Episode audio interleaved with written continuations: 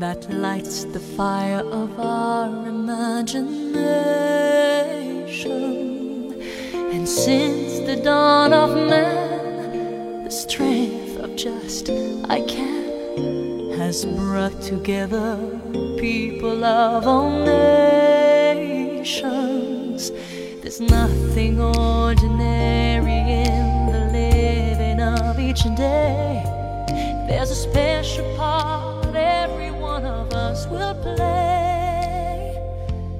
闲话加拿大，我是小新。上来需要做几个更正，在之前有几期节目，呃，有一些内容是讲错了，有一些听友们很认真，在网上做了很多的功课，然后来帮我指出。比如说在第十五期，我曾经讲过，加拿大这边的 ATM 机放进去没有立刻数钱的，你放进一个信封里面，存在 ATM 机里面啊，到了晚上由工作人员再拿过来数钱。同时，我说国内的 ATM 机呢，里面每次放进去存个一两百，也跟存好几万一样，咔嗒咔嗒发出的声音。我说这个声音是假的，是故意让存取钱的人呢感到放心，机器是在运作的，所以做了一个假的音效。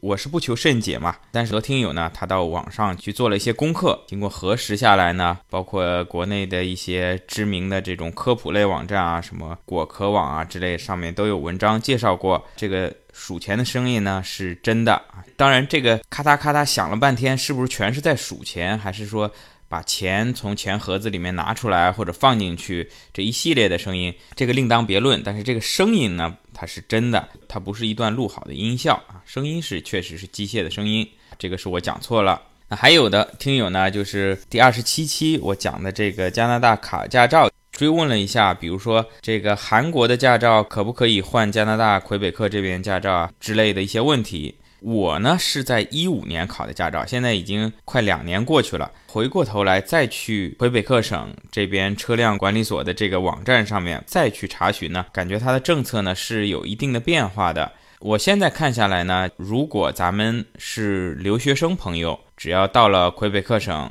在学生签证的有效期之内持有中国的驾照就可以合法的开车了。我之前是说，不管您是旅游签也好，是学生签证也好，你只能开六个月，这是错的。你只要学生签证，您一直可以在签证的有效期之内合法的开车，拿着中国的驾照，拿着您的翻译件。那么针对其他国家呢，这个政策也是做了一些变化啊。在几年之前呢。好像有一些国家，包括澳洲啊、英国啊等等一些国家，可以直接换发魁省的驾照的。那现在呢，我看了网站的介绍。似乎是除了美国的驾照可以到加拿大魁北克省直接换这边的驾照以外，其他的国家的驾照都是跟中国驾照类似，要经过我上次说的这套流程，笔试，然后路考，经过这两个考试以后，才能够领取魁省这边的驾照。同时也非常感谢这几位听友给我的留言，能够帮助我更新一些知识点，同时呢，也是为其他听友做了服务，非常感谢。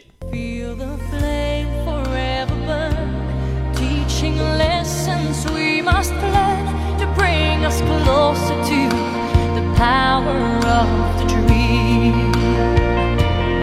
As the world gives us its best to stand apart from all the rest, it is the power of the dream that brings us here.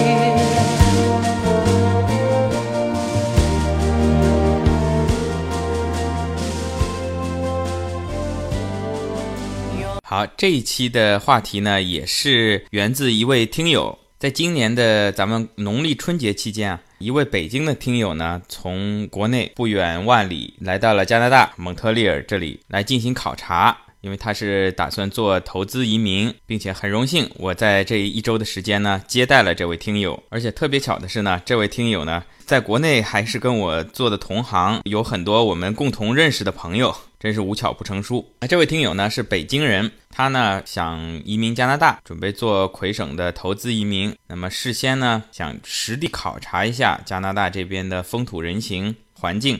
之前也去过温哥华，因为要做魁省投资嘛。这次呢到这个蒙特利尔来看一看。除此之外呢，在这段时间呢，他还跟我呢进行了一些探讨啊，因为听我节目一段时间了，对于移民这种重大的决定呢，他也更多的想听一听我的实际的感受，因为听得出来他也是没有特别拿定主意，关于到了加拿大这边工作啊、生活啊、子女教育啊、语言这些问题，我觉得个人有个人的一些实际情况。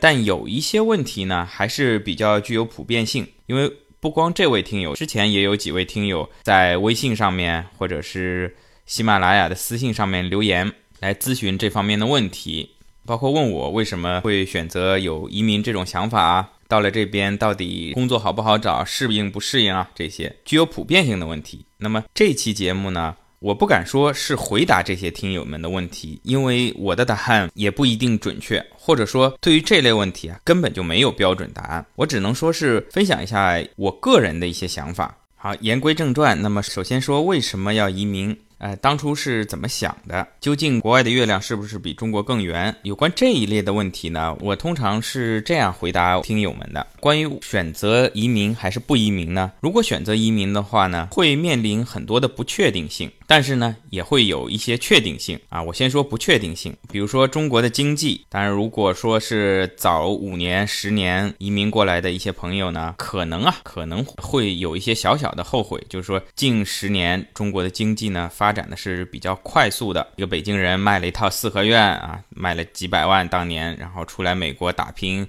赚了个几千万，回去发现还买不回他那四合院啊。确实，中国的经济也好，房价也好，各方面在近十几二十年发展的是非常迅速的。那么你说，在接下来的这个。五年、十年啊，十九大、二十大，中国经济还会不会高速发展？另外一种说法就是，即便中国经济没有高速发展，那么美国经济怎么样？加拿大经济怎么样？啊，是不是？比如说中国经济不行了，增速百分之七也保不住了，变到百分之五。那换过来说，世界其他地方呢？美国百分之几？加拿大百分之几？那么如果百分之五仍然是世界领先的话，那还是中国经济好嘛？对不对？房价的走势，你房子要不要卖掉？投资这边？移民房价还会不会涨？那么从一百万涨到五百万，五百万涨到一千万，是不是可以抛了？也许你抛了以后变两千万，这也是不确定的。还有包括子女的教育，选择过来留学的朋友们都会说国外的教育好，但针对到每个人，也有很多人说啊，中国的小学、初中啊这种初级的教育基础是打得比较牢的啊，国外的小孩子呢基本上都是在玩儿。还是说国外也有好的私立学校会盯得比较严的，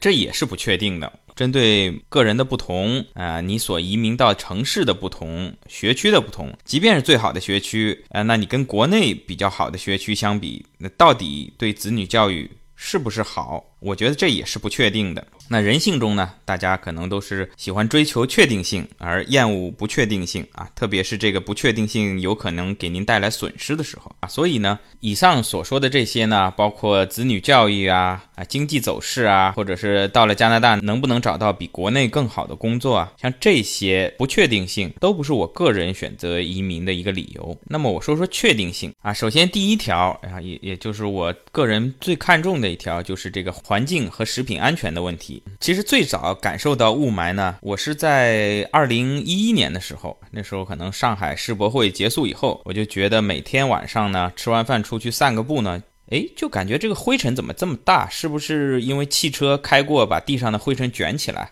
就感觉晚上出去呢，是想戴个口罩。但后来后来逐步逐步的呢，啊，在这个美帝国主义险恶用心之下呢，发明了这个什么雾霾啊、PM 二点五啊这些词儿，开始建筑于媒体。感觉这个环境啊是逐步逐步的越来越恶化了。拿北京来说，这个每年空气质量属于污染的天数呢，可能都要一半以上了啊。上海呢也好不到哪里去，夏天还勉强可以，只要到了秋季、冬季跟春季啊，那时不时的就是。大雾弥漫，呼吸都很困难。那么食品跟饮用水呢，也会看到一些报道，污染呢也是比较严重的。你或许还可以选择啊，多出钱买些进口的食品，喝一些矿泉水。但是空气呢，真的是没处躲，没处藏。而从近几年的观察来说呢，这点我是确定的，没有几十年的时间，这个空气的质量是没有办法好转的。这个可能要付出一代人，甚至。几代人的这个健康的代价，才会消减我们这个因为经济发展造成的这个环境污染的这个副作用。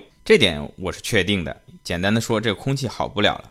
那第二点呢，就是比较担心国内的这个人口问题啊，因为大家可以看得出来，现在党中央、国务院已经跟我一样意识到了这个人口的问题，现在已经开放二胎。接下来呢，我相信在不久的将来，三胎、四胎都会开放。现在不是这个独生子女费已经取消了吗？那么挨下来，如果全面开放生育的话，那么这个计生部门不是没事干了吗？啊，我我估计啊，这个计生部门可能会转换工作方向，改成这个鼓励生育部门。您生三胎以上的，我我估计国家未来就会给您发补贴，由计生部门统计，到时候给您发补贴，这都很可能的。原因是什么呢？原因是这个中国人口红利的消失。其实最早是在二零一一年，中国的劳动力人口啊，在总人口中的比例已经是在下降了。什么是劳动力人口？比如说十六岁以上不算童工，你可以正常去工厂工作了，呀，一直到退休年龄，比如说六十岁啊，在这个年龄段的人口啊，别总说十四亿、十五亿人口，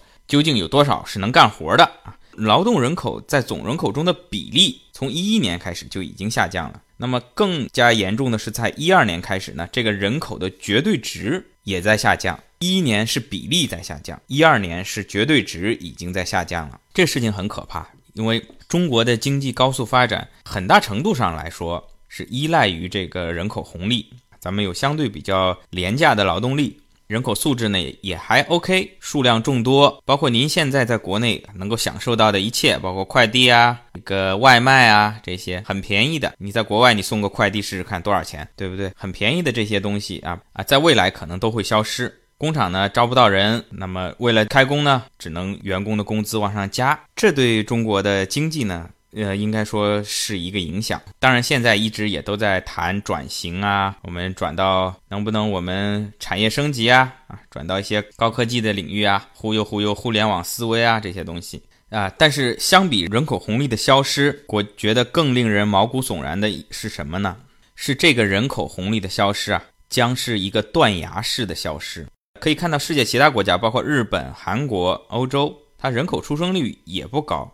但是相对来说，人家是一个自然的减少的过程。随着人生活水平的提高啊，学历的提高，那么越来越晚婚晚育，然后更多的人选择追求自己的生活，不愿意被生儿育女所绑架，那么选择做丁克或者怎样，是逐渐逐渐的一个过程。而咱们中国呢，是从八十年代开始啊，就是咱们八零后赶上的这一波计划生育。一刀切，一对父母就一个独生子女。等到咱们父母，等到八零后、九零后的父母逐步逐步退休、退出这个劳动力市场的时候呢，那中国的劳动力是一下子断崖式的减少的，并且我们知道，咱们的养老金肯定不会是您当初存养老金存的那个钱啊，等到您退休了给您花。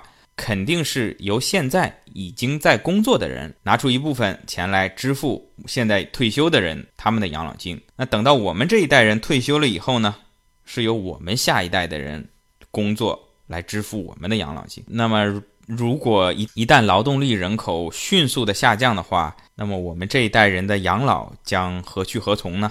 这个事情啊是细思恐极啊，这也就是国家一直在讨论啊，所谓延迟退休这方面政策的原因之一吧。因为不延迟退休，没有人工作，这个退休金从哪里来呢？所以说这个延迟退休啊，不管您各位网友在网上怎么调侃、怎么反对，这个政策呢是势在必行的。只不过是这延迟从哪一年出生的人开始延迟，这一刀切在哪里呢？这个是可以讨论的。但是延迟从六十岁到六十五，甚至到更大的年纪呢，这是必然的。这是第二点，人口红利的消失。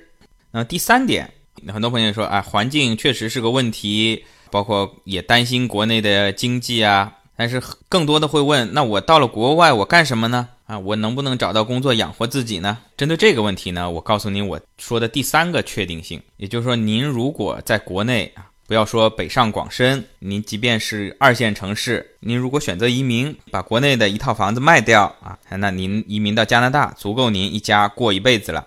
您如果碰巧在北京、上海这样地方呢，您一套房呢卖了呢，这边直接换三套，一套自住，两套出租。这是确定的。至于说您不卖，您留在国内还会不会升值，或者说是贬值，或者说是对人民币来说升值，折算成世界其他货币贬值了？哎，这个都是不确定的。我只是说当时当下啊，比如说现在是二零一七年的二月份，您现在如果做这样一个转换的话呢，是足够的。这就是我总结的三点的确定性。咱们以前上学考试的时候碰到这种选择题嘛，老师通常会说啊，你如果拿不定主意呢？你先排除几个肯定错误的答案嘛，然后在剩下里面再挑一个比较像的嘛。那么我说的这个确定性，包括空气的污染，包括人口红利的消失，这都属于这个肯定是一个错误答案嘛，对吧？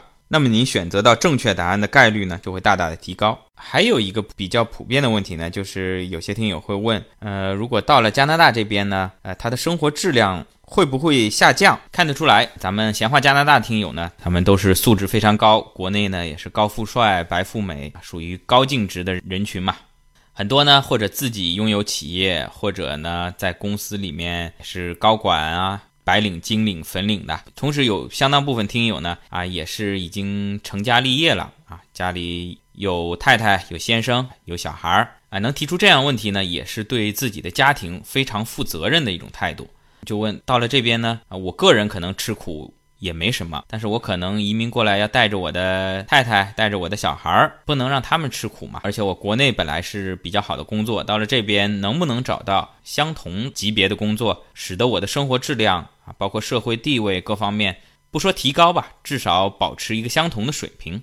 关于这个问题，我我是这样理解的。那您初到一个异国他乡，您说您一定要保证您的生活质量肯定是不变，我觉得这比较难，而且呢，看您怎么理解这个生活质量的问题。那您如果觉得生活质量主要是干净的空气、放心的食品、清洁的水源，那您这个生活质量肯定是提高的。那您如果说我原来在公司啊。是经理、总监到这边呢啊，我还是要管人啊，甚至咱们在国内说难听一点，原来个别在公司上级对下属稍微的啊，说好听点是教育教育，说难听点欺负欺负。这个在咱们东亚文化，不管是中国也好，日本也好，公司内部这也是很正常的啊。你到了这边还想在公司里有几个小弟跟着，我想初到加拿大这个可能是比较难的。这等于是一个鱼与熊掌不能得兼的问题。您不能说好事儿您全得着，您又得到了北美这边干净的空气、安全的食品、比较轻松的一个氛围。您同时呢还拥有在中国这边一样快速的职业提升的通道，包括公司里面前呼后拥的这种感觉啊，这种人上人的感觉。我觉得这两点首先是不能得兼的，您只能选择一个。特别是你在到了加拿大的初期，您只能选择一个。另外呢，为什么说初期选择一个呢？啊，您还要从发展的眼光来看这个问题。在出道的几年呢，您可能会得到一部分啊，同时失去一部分。但是您得到的这部分是确定的，环境啊这些。您失去的，比如说公司的职位、职业发展这些呢，您是可以通过个人的努力，逐步逐步在提高的。可能初期。工作呢，从国内的一个高管到了这边是普通的职员啊，甚至是咱们换一种活法做体力工作者。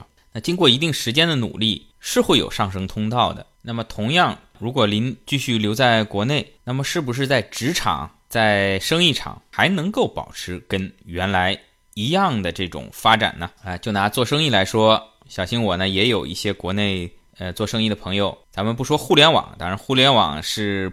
爆破性的发展，那作为其他传统行业来说呢，还是挺难的感觉啊。生意呢，也只能说是维持得下去，比起前几年的高速发展呢，不可同日而语。那么在公司呢，可能在你可能在国企啊还好，外企也好，私企也好，也很难说啊。您一直会这个高处不胜寒。举几个例子，现在很多的外企撤出中国，包括咱们每天外面看得到的肯德基、麦当劳，真正的外资。都已经撤出中国了。那么，即便是不撤出，你到外企里面去看，真正的这些职员四十岁以上，如果您做不到一个高管的水平呢，那可能逐步会被年轻人所替代。因为年轻人更有精力，知识结构更新，并且很简单啊，人家更便宜。作为如果在外企打拼的三四十岁的咱们这一代人呢，其实处境还是挺尴尬的。而且，即便是咱们。国内企业中的佼佼者，可以说是中国高科技企业的一面旗帜啊。咱们华为又怎么样？也是在裁人啊，逐步逐步把一些年龄相对偏大、工资呢又比较高的这些老员工想办法啊把你们开掉，来给企业减轻负担嘛。这是我想谈的两点，一个是初期可能社会地位可能会下降，鱼与熊掌，您要做个选择。第二呢，就是要用发展的眼光来看待暂时的和长远。再有包括您在国内的这个资产的增值，给我感觉这边在加拿大这边的年轻人，只要你肯努力工作，不论你是通过学习努力啊，你智商高，你去研究高科技的东西，还是踏踏实实的、普普通通的做体力劳动、做技术活儿，感觉生活质量都会稳步的提高啊。年轻人先买车，再买小房子。成家有小孩以后呢，再换大房子，感觉看得到一个发展的。而在国内呢，给我感觉有些时候这个，特别是房产的增值呢，啊，仅仅是一个数字啊。比如说我有套房子在上海，一三年的时候值五百万，到了一七年呢，翻番值一千万了。如果我不卖掉的话啊，对我的生活是没有任何改变的。大家知道，在上海，即便是一千万的房子，也都是在比较郊区的地方，每天上下班还要挤几个小时的公交、地铁。你想想。坐拥千万豪宅，每天呢照样是挤地铁、等公交，日复一日，朝九晚五，可能都是奢望。一般的外企可能都要六点钟下班，回到家七八点钟。除非我把哪一天把这个房产变现，那五百万跟一千万是有区别的。如果没有变现，对于生活质量来说是没有太大改善的。好，最后再说一个，很多听友呢也是已经是为人父、为人母了，他们比较多的一个问题呢，就会问。哎，我要不要送我的小孩子出来留学啊？呃，有些朋友会说，哎呀，我反正也就算了，这个年纪也大了，国外的生活也不适应，想办法把我的小孩子送出去吧，啊，让他们去读书，去移民，我呢就在国内帮他们赚钱。每个人的情况不同，可能有的人他的孩子年龄比较大，比如说，嗯，有的人呢小孩比较小。就我个人来言呢，我是不太赞成这种观点的。我想，如果要移民呢，还是应该全家人在一起，考虑周全，是大人带着您的小孩过来，而不是呢只把小孩送出去。我先打个比方吧，咱们各位都坐过飞机啊，可能有的人上飞机倒头就睡。一般来说呢，在飞机起飞之前，空姐都会给我们做飞机舱内的这个安全知识的讲解啊，包括这个安全通道啊，嗯，起飞降落的时候要扣紧安全带啊，这些。还有一点呢，就是说，如果一旦飞机起火有烟雾的时候，您上方的这个氧气面罩是会掉下来的，因为机舱内有烟雾嘛，您这个空气已经不适于呼吸，您要戴这个氧气面罩。大家有没有注意到一点啊？他最后讲到，就是说，如果您带着小孩的话，您一定要先把您自己的氧气面罩戴好，以后再给你的小孩戴氧气面罩。这是什么道理呢？这很好理解，因为一旦有什么有毒有害的烟雾，如果您先给小孩戴，还没戴到一半，小孩呢又在乱动、在挣扎，您戴的肯定比较慢。如果在这期间呢，您吸入了有害气体，晕倒了，那么这不等于大人小孩都没办法戴好这个氧气面罩？呃，就可能有一些不良的后果产生。那么您首先确保您自己氧气面罩戴好了以后，短时间内您是安全的，然后呢，您可以有时间有精力。再迅速的给你的小朋友戴好这个氧气面罩。这个比方呢，跟移民也类似。毕竟咱们孩子还小，如果一个人让他出去国外的话呢，很容易受到一些不良情况的影响。但无论是好孩子还是坏孩子，离开父母都是危险的啊！最近不是在北美一些留学生事情也频发嘛？先是加拿大啊，炫富的这个富二代啊，直接被人绑架杀掉。然后呢，还有呢，是两个也是高富帅的学生，在多伦多这边，好像是为了一个网红女朋友，两个人直接就是互殴，造成一个人被打死。也有逆来顺受的，英国的一位中国女留学生啊，被这个老外男友直接暴力打死。可能这些受害者呢，本身呢或多或少有些问题啊，更有甚者，咱们在加州大学一位咱们中国的女留学生啊。人非常阳光的，成绩、学习各方面也非常好，可以说是父母眼中的别人家的孩子啊，非常优秀的啊。结果前不久呢也自杀了，学习压力大，或者是这个在国外的孤独啊、社交啊各方面的问题。咱们不了解实际情况，不能乱说，但至少这么多的乱象可以给我们家长朋友一个警醒。呃，您如果觉得国外的生活是您向往的，是您希望您的孩子未来所拥有的，那我觉得应该从当下做起，从您自己做起，像戴飞机上的这个氧气面罩一样，先把您自己啊，以家庭移民的方式来解决这个问题。您大人啊。带着小孩一块儿过来，这是我比较推荐的方法啊。当然，因为我的小孩比较小，有的家长可能会说，我小孩已经超过二十一岁了，那他只能是自己独立的申请留学跟移民了。即便这样，我也建议家长一起过来。现在咱们的孩子都晚熟嘛，即便是二十几岁大学毕业，很多情况下呢，还是一个孩子嘛，在人生发展的最重要的阶段啊，世界观、人生观。成熟的这个关键时间，能够有父母长辈的陪伴，这应该是一件比较幸福的事情。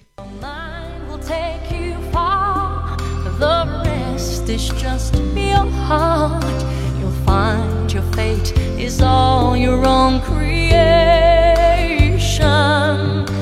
And every boy and girl, as they come into this world, they bring.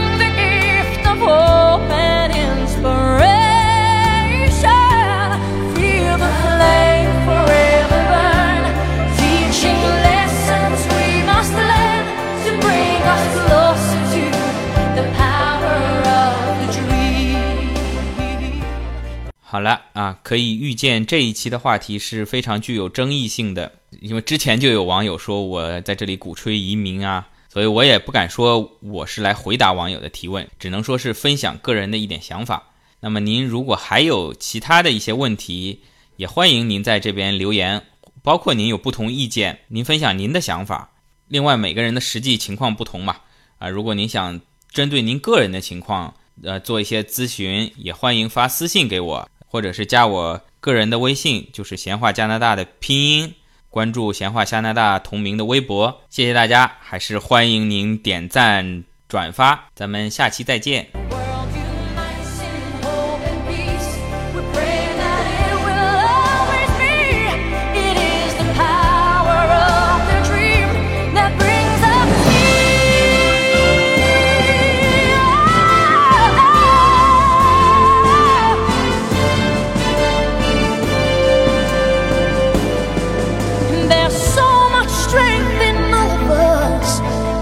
Woman, child, and man. It's the moment that you think you can't, you'll discover.